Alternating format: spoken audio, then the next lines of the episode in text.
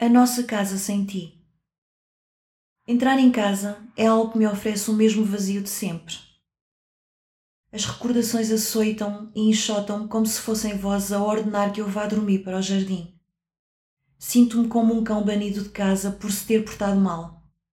Consegues perceber o que é entrar em casa sem ti, meu amor? Olá, eu sou a Lúcia Julião e espero que este podcast te inspire a não quer deixar nada por dizer.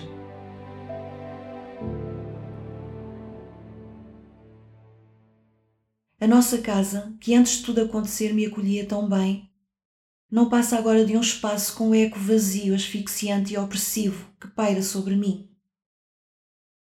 Na nossa casa, agora respiro fundo e é tão difícil respirar apenas o meu ar, sem a ajuda do teu. Sabes, descobri também que lá, em nossa casa, tornou-se possível vaguear em câmara lenta é onde me sinto pós-estático no ar.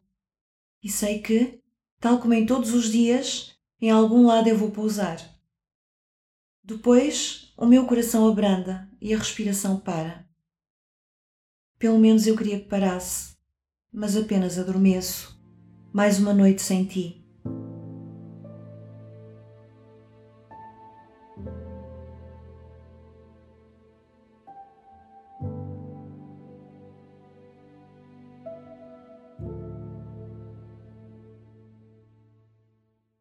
Acordei de madrugada esgotada e confusa, da mesma forma como me deitei. Dei comigo na nossa cama sem saber como lá fui parar. Mais uma manhã sem ti. Sabes, amor, as manhãs são sempre todas iguais. Fico ali, muito tempo deitada de olhos fechados. Decido mantê-los assim e apagar o mundo. A verdade é que não me apetece voltar a questioná-lo, ao mundo, à realidade. Pela janela entra uma luz muito fraca que me acerta em cheio nas pálpebras. Consigo sempre ver-te no avesso delas, lindo e silencioso.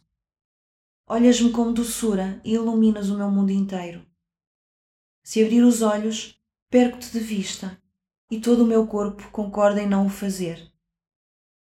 Os teus olhos também já repousaram nesta almofada. Já me olharam de alto a baixo, acesos, dos meus, fogem lágrimas grossas que não querem encerrar esse passado. Não sinto o teu braço quente sobre mim. Os meus pés não encontram os teus. Se não te posso sentir, quero ver-te. Se não posso ver-te, para que abrir os olhos? Puxo os cobertores até ao queixo e fico a ver-te de olhos fechados. O teu nariz a tocar o meu, o teu respirar a acariciar-me os lábios como antes. Mas antes tu falavas. Agora o silêncio toma conta de ti. Se abrir os olhos, volto a sentir o mesmo nó na garganta que não me deixa respirar. Desejo ficar ali, para sempre, até aparecer uma luz intensa ao fundo do túnel. Quero ouvir-te dizer-me para seguir em direção a ela. Mas tu não falas, e eu preciso tanto de te ouvir, meu amor. Se não pode ser sempre, seja pelo menos muitas vezes. Se gostaste deste episódio e não queres deixar nada por dizer, podes fazê-lo agora. O meu e-mail encontra-se nas notas finais. Um beijinho e até ao próximo episódio.